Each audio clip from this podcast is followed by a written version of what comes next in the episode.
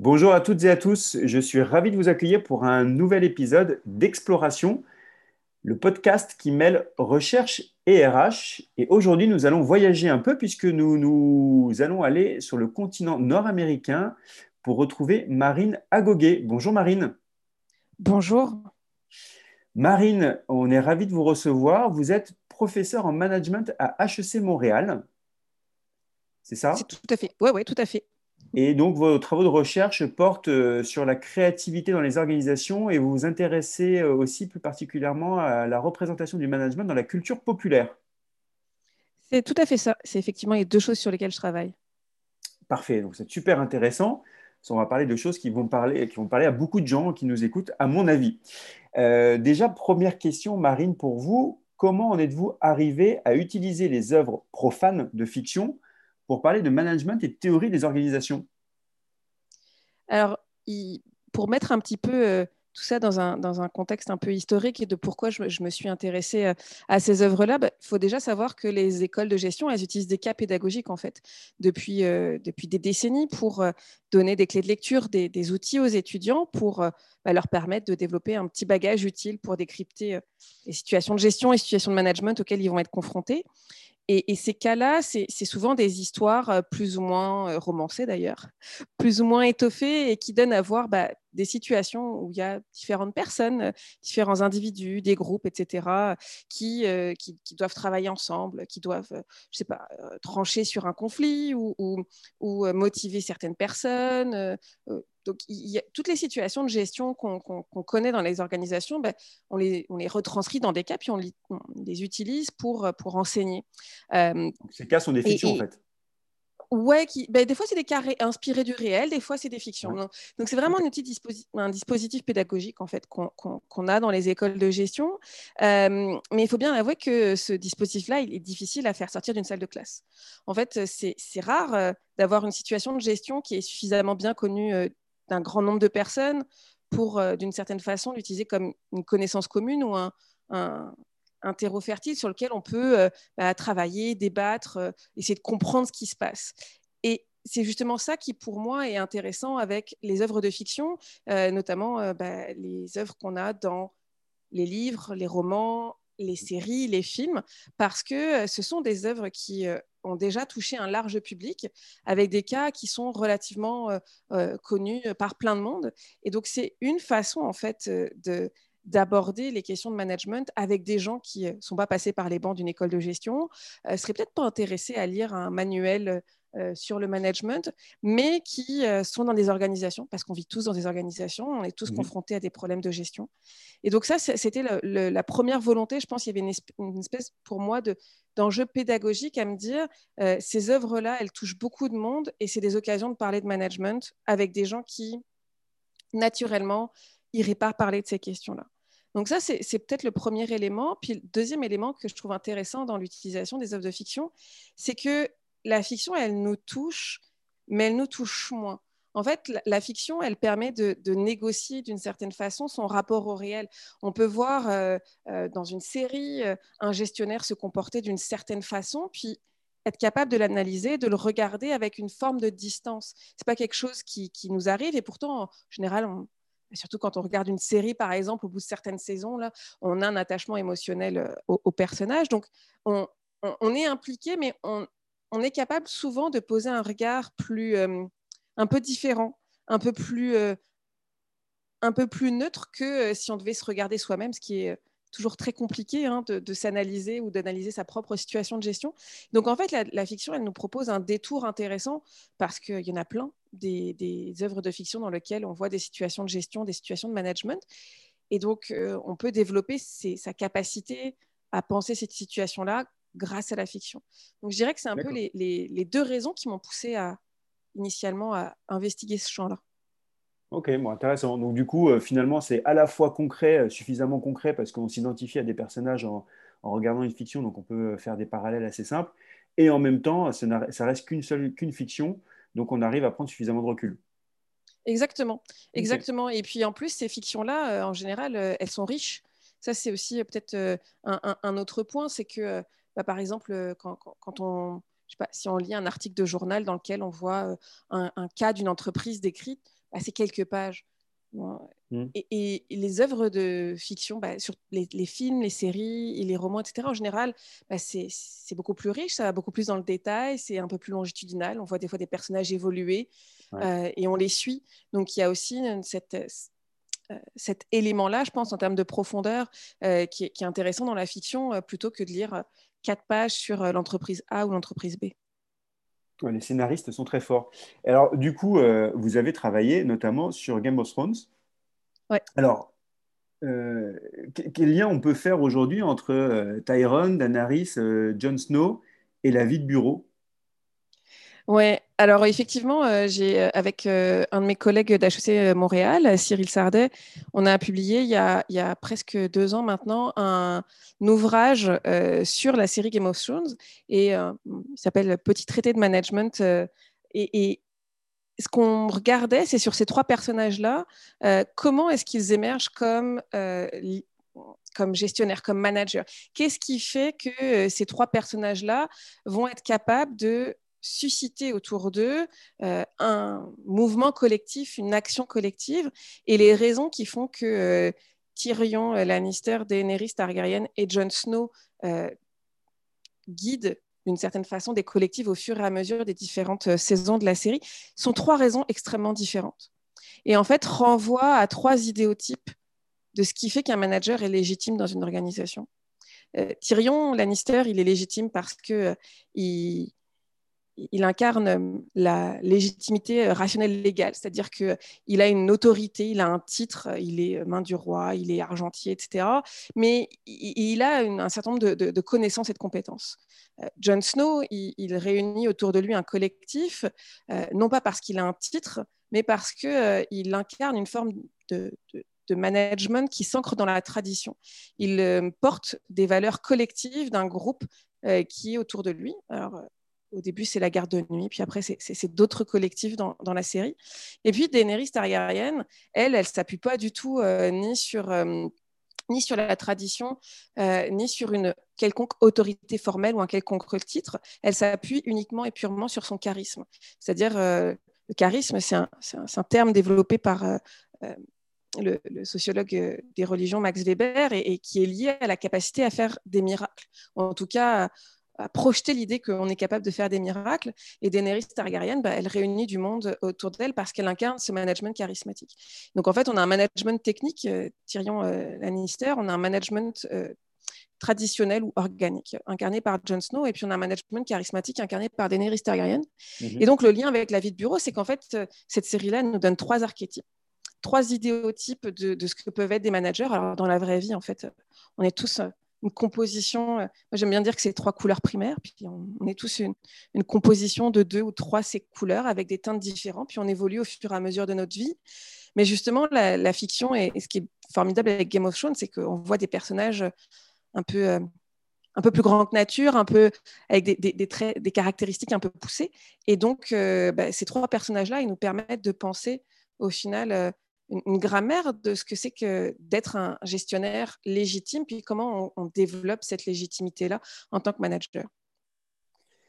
Et euh, pour vous, il y a un vrai mélange des trois sur un manager dans une entreprise, dans la vie réelle, hein, dans la vie de bureau, un manager en fonction de, de sa maturité, de, son évolution professionnelle, peut avoir telle ou telle teinte, euh, ou alors on reste à vie un Jon Snow finalement non, je pense qu'on est encore heureux, on évolue. Euh, je pense que c'est d'ailleurs quelque chose euh, qui, qui, qui, est souhaitable parce que le, le, le but, c'est pas forcément.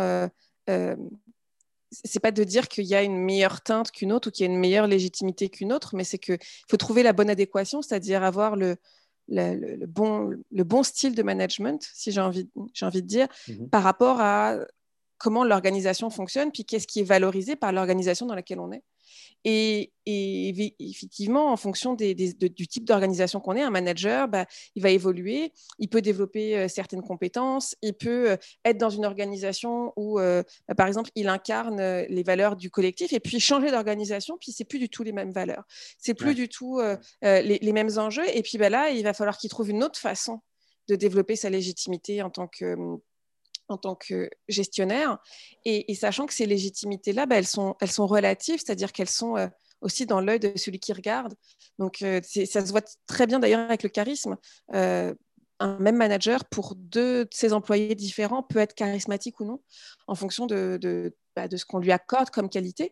Et donc, euh, c'est trouver ces, ces, modes d'adéquation-là. Puis, euh, je, je, pense qu'on on est tous des, savants mélanges. Puis, euh, en fonction du type d'organisation dans lequel on est, bah, il y a peut-être des facettes de notre style de management qui, qui, qui va plus s'exprimer s'exprimer que d'autres. Donc, c'est aussi d'être capable de comprendre ces ces adéquations-là et de trouver des choses qui font de la cohérence entre qui on est et puis l'organisation dans laquelle on vit. Mais du coup, euh, est-ce que finalement, on, s'adapte à l'organisation, on s'adapte à l'entreprise et ce n'est pas l'entreprise qui, euh, qui change en fonction de ses managers Je trouve c'est un peu, un, peu triste en fait de se dire que le, manager euh, rentre en quelque sorte dans un moule et que globalement, peut-être que j'ai mal compris, hein, mais que le, manager va pas pouvoir laisser son empreinte. En fait, à un moment donné, il va rentrer un peu dans les cases et dans le moule de l'entreprise. Vous voyez ce que je veux dire? Et pas non, non, je, ouais, c'était pas mon, je, pense que c'était pas mon point. Mon point, c'est, qu'il y a une adéquation entre, entre le collectif puis le, puis le manager, mhm. et, et, et, que ces, ces deux choses-là sont vivantes en fait. De la même façon qu'un manager est capable d'évoluer, mais le collectif, euh, qui, ben, un, gestionnaire par exemple qui arrive dans une organisation, ben, de comprendre déjà qu'est-ce qui est valorisé, comment cette organisation-là fonctionne, puis est-ce que c'est euh, en adéquation avec comment moi je fonctionne et, qu'est-ce qui fait que moi j'assois ma légitimité en tant que gestionnaire. Et bien évidemment, ces deux choses-là, elles, bougent, puis les, collectifs, ils se transforment au contact des gestionnaires, puis il n'y a pas de collectif indépendamment des gens qui, la composent. Donc, euh, euh, bah, les employés, ils évoluent aussi au final. Et puis, et puis donc, tout, ça, c'est je pense que c'est un, une espèce d'arrimage un peu vivant et, d'adaptation au fur et à mesure. Donc, euh, non, je pense, euh, oui, parce que je suis d'accord avec vous, que sinon ce serait bien triste là, de se dire que les gestionnaires, ils doivent rentrer dans, le moule de ce qui est attendu euh, d'une organisation. Mais à minimum, en fait, puis pour revenir à la question de départ, c'est-à-dire qu'est-ce qui fait que c'est intéressant dans, dans dans, Game of Thrones de, regarder ces, ces trois légitimités-là, c'est qu'on en comprend aussi les forces et les faiblesses puis les, ce que ça permet de faire, puis les limites. C'est-à-dire qu'il n'y a, pas de a pas de management idéal. Ouais. Y a, y a, surtout quand on est dans ces archétypes-là et que, en fait, c'est probablement d'en trouver des agencements puis des formes d'hybridation entre euh, ces différentes façons de, gérer un collectif que euh, on est capable de de, bah, de pas tomber dans les écueils de, de l'une ou l'autre de ces formes-là. D'accord. Et euh, alors, par rapport aux, œuvres actuelles, hein, en quoi les, œuvres d'aujourd'hui reflètent-elles les évolutions de l'organisation du travail en entreprise? Je dirais qu'il y a deux types, à mon sens, il y a deux types d'œuvres de fiction. Euh, la première, c'est qu'il y, a des, œuvres, par exemple, comme, euh, Game of Thrones, qui permettent d'illustrer des concepts. C'est-à-dire qu'on peut se servir de ces œuvres-là pour comprendre des situations. Euh, je peux donner un autre exemple que Game of Thrones. Par exemple, la série Suits, euh, qui suit un cabinet d'avocats, bah, elle permet d'illustrer des concepts. Par exemple, si on regarde le, début de la, saison, la première saison, on voit un jeune avocat, qui, n'est pas un vrai avocat, qui se fait passer pour un avocat, qui ne connaît absolument pas euh, les codes d'un cabinet d'avocats et qui euh, intègre cette organisation-là. Et donc, on est capable de, voir bah, comment se passe son intégration et ça permet d'illustrer certains concepts. Donc, on a des œuvres qui vont être de ce, de ce type-là, comme Game of Thrones permettait d'illustrer certaines logiques de management. Et puis, il y a des œuvres qui sont plus des œuvres, j'ai envie de dire, miroirs. C'est des œuvres qui nous permettent de comprendre nos propres représentations du management et de, certains concepts qui, opèrent en organisation. Par exemple, si on prend la série Mad Men, cette série-là, elle, nous présente des représentations, ou elle nous renvoie des représentations de ce que c'est qu'un créatif dans une organisation. Le personnage de Don Draper, c'est un créatif, il a des mmh. façons de fonctionner. Et donc, c'est pas je, trouve que ces œuvres-là, elles ne sont pas euh, tant intéressantes pour illustrer des concepts que pour voir dans quelle mesure euh, ces œuvres-là, qui font partie de la culture populaire, elles, reflètent d'une certaine façon certaines représentations qu'on a du monde des organisations. On peut prendre une autre série comme par exemple The Office, puis qui, est une forme de satire euh, des, liens entre des employés dans une organisation. Et, là encore, en fait, c'est c'est plus intéressant de voir comment, d'une certaine façon, ben, les, artistes, les scénaristes, etc., nous, nous, tendent un miroir sur ce que c'est que notre société et sur comment, qu'est-ce qu'on valorise et comment on, appréhende ces différents, euh, ces différents concepts. Donc je dirais que c'est ça. Pour moi, il y a, deux types euh, principalement, il y a deux, types d'œuvres, puis il y a deux rapports qu'on peut avoir à la fiction. Et alors, vous disiez euh, aussi en préparation là, que les œuvres de fiction ont aussi une dimension performative. Ouais. C'est-à-dire que le réel s'inspire, singe et mime la fiction. Est-ce que vous pouvez nous en dire un peu plus, Marie, sur ce processus? Euh, euh, et, puis après, est-ce que euh, vous pensez à des œuvres qui ont du coup vraiment influencé la vraie vie? Oui, alors ben, c'est une super belle question. L'enjeu de la performativité des œuvres de fiction, c'est-à-dire à partir du moment où on a des œuvres qui existent, dans quelle mesure elles viennent transformer le réel, mmh. donc dans quelle mesure de, voir, euh, par exemple, euh, euh, une série sur un cabinet d'avocats, bah, dans quelle mesure ça suscite soit des vocations, soit des comportements sur Ah, ok, c'est comme ça qu'il faut que je me comporte ou que je peux me comporter en organisation. Donc, c'est cette dimension performative. Et je pense que les œuvres de, fiction, bah, elles, font partie de notre culture populaire. C'est-à-dire que c'est le principe de la culture populaire que d'infuser dans nos discours dans nos actions et de modifier euh, nos, représentations.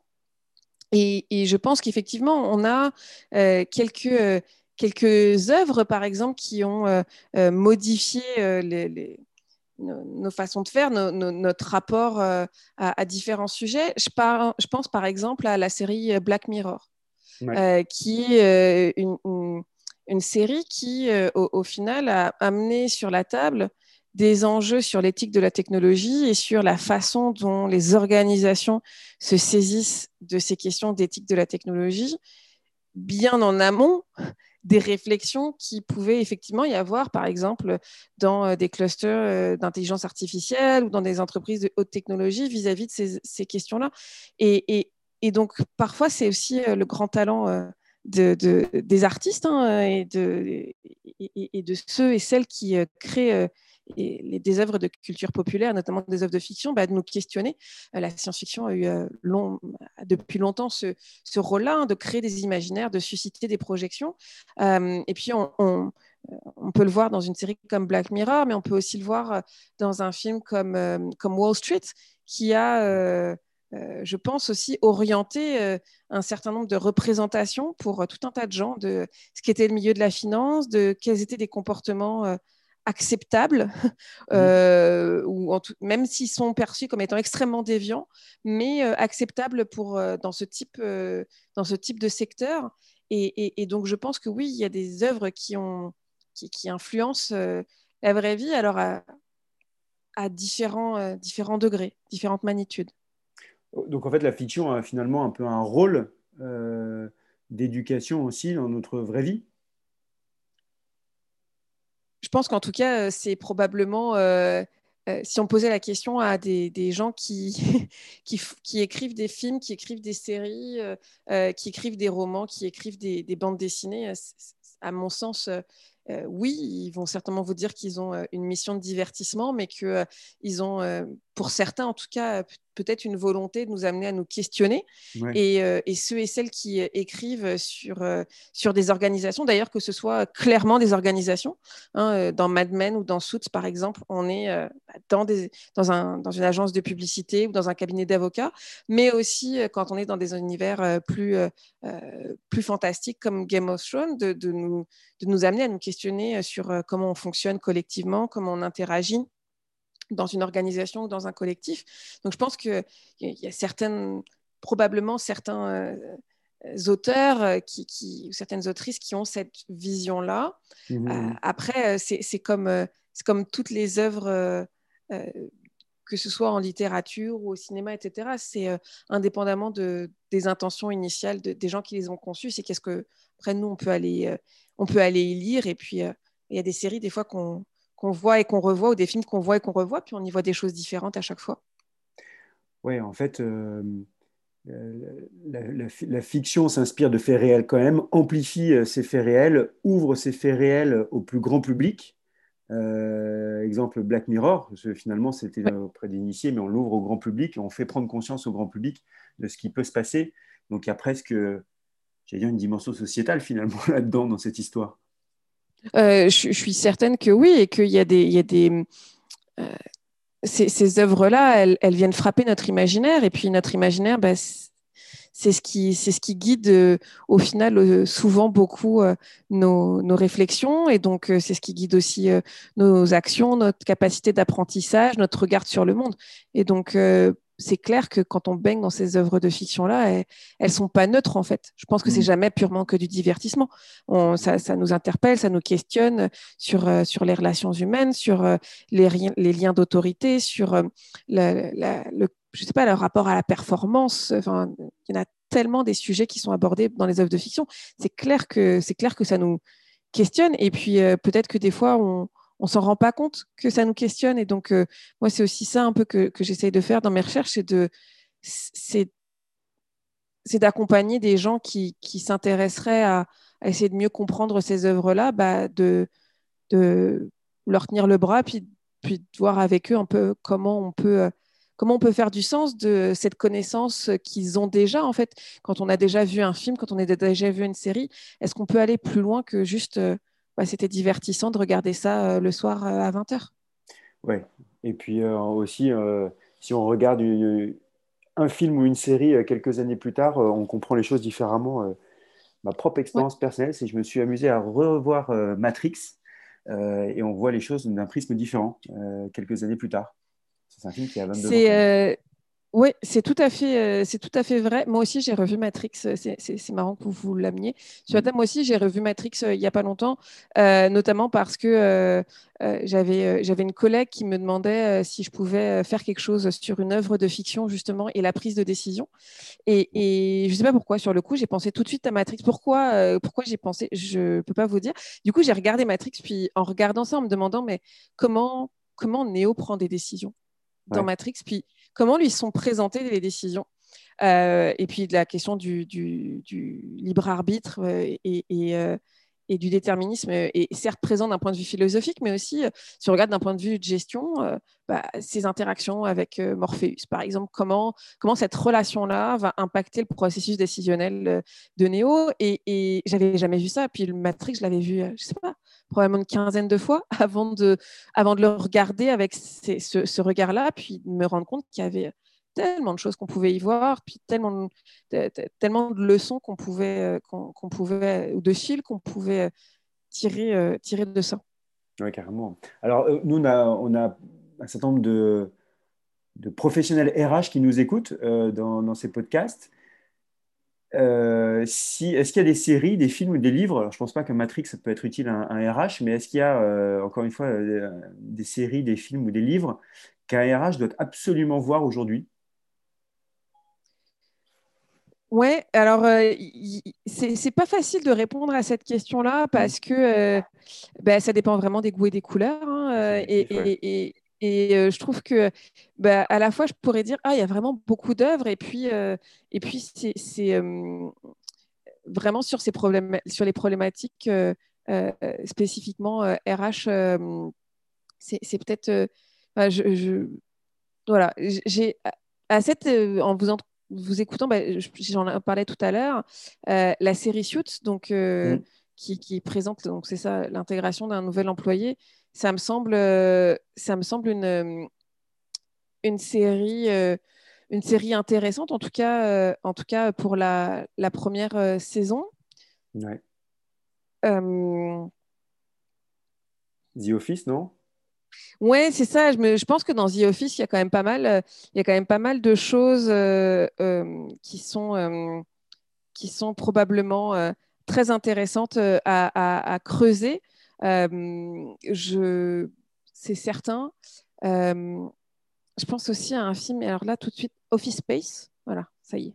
J'allais dire, euh, le, nom m'échappe, mais non, c'est bon, il est revenu, il est revenu à mes mémoires. Et donc, je pense que le film Office Space aussi est assez, assez intéressant. donc, ce, je ne connais pas, c'est quoi?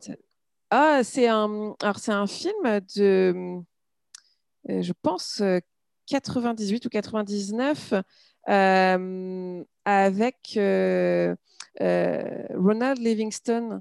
Et c'est un cadre informatique en fait qui est dans une, société de, logiciels et, sa vie est extrêmement routinière.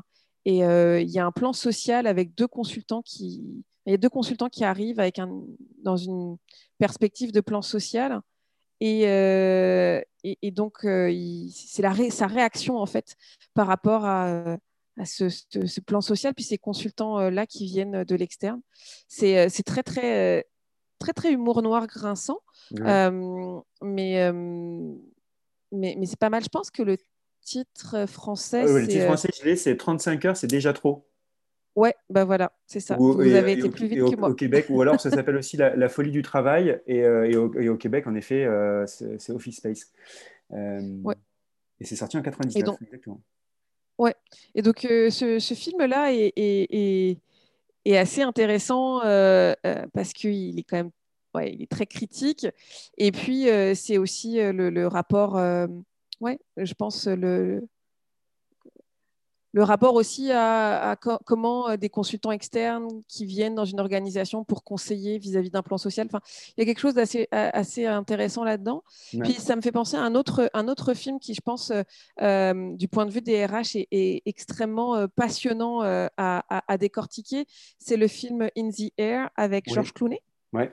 Euh, ça, c'est aussi un film, euh, je trouve, qui est, vraiment, euh, vraiment intéressant dans le sens où on suit un. Bah, lui, alors, c'est un consultant et, et qui vient licencier des gens pour le compte de, d'organisations qui, justement, souhaitent se départir de, certaines, certaines personnes. Et, et, et, on suit, en fait, ce personnage-là dans, une trajectoire de l'entreprise où euh, ils envisagent de faire ça à distance. Et comment on licencie Enfin voilà, je pense que s'il y a un acte managérial qui est extrêmement compliqué, extrêmement délicat dans la vie, c'est de licencier quelqu'un. Mm. Et euh, il y a toute cette discussion sur est-ce que euh, est-ce qu'on peut automatiser d'une certaine façon. Il y, a, une scène magnifique où Georges Clooney discute avec sa jeune protégée et sa, protégée essaye de d'avoir un flowchart, de, de, un processus en étapes de comment licencier quelqu'un. Et avec euh, bah, la personne dit A, euh, vous répondez B, la personne dit ça. Euh, vraiment hein, quelque, quelque chose qui serait extrêmement automatique. Un genre de truc, j'imagine, que qu'ont les gens en centre d'appel, quoi, sur comment, comment on récupère le, le, contrat de Madame Michou. Bah, là, c'est un peu ça, quoi. Et, et, donc, ça amène toute une, toute une belle réflexion aussi sur, au final, comment on accompagne les, les, les individus dans ce moment-là qui est, qui est bah, fait malheureusement partie de la vie des organisations et pas le fun à vivre pour personne et, parfois euh, nécessaire pour la survie de l'organisation. Et donc ça, euh, ouais, ça serait probablement aussi une, ouais, une de mes recommandations. Euh, bon, après, on ne va, pas trop inciter nos RH à regarder trop, trop de films ou de, ou de séries. il ne faut pas non plus passer son temps derrière son écran, il faut aussi vivre la vie réelle. Mais, mais en effet, c'est des, des, films à aller voir. Euh, merci beaucoup Marine pour, euh, pour ces éclairages euh, hyper intéressants. Vous avez vous-même votre propre podcast, il me semble. Oui, qui s'appelle Management Popcorn et dans lequel bah, en fait, je prends justement des œuvres de fiction et, et je, j'en fais des petites analyses sur, sur différents, différents volets, différents enjeux. des fois, je suis toute seule, des fois, j'ai, j'ai le plaisir d'avoir des, des collègues avec moi qui viennent décortiquer certaines, euh, certaines séries ou certains films ou certains, euh, certains romans euh, pour essayer bah, collectivement aussi qu'on comprenne mieux et qu'on appréhende mieux ces enjeux de management. Super, Management Popcorn, ça fera l'office d'un prochain article justement sur LinkedIn du Lab RH. Donc bah, écoutez le podcast de Marine, Management Popcorn. Merci beaucoup Marine. Avec très grand plaisir. Merci beaucoup de m'avoir accueilli et puis de m'avoir permis, euh, Alexandre, d'échanger avec vous aujourd'hui? Ben, je vous en prie. Et puis pour vous, c'était le matin. Nous, c'est l'après-midi qu'on enregistre ça. Donc merci d'avoir fait l'effort. Je rappelle Marina Goguet, professeure en management à HEC Montréal. Donc c'était un plaisir de pouvoir échanger avec vous. Et puis euh, vous êtes bien évidemment la bienvenue au LabRH si un jour vous passez par la France et par Paris plus particulièrement. Ce sera avec plaisir. Bonne journée à toutes et à tous et je vous retrouve très bientôt pour un prochain épisode d'Exploration, le podcast qui mêle recherche et RH. À très bientôt. Au revoir.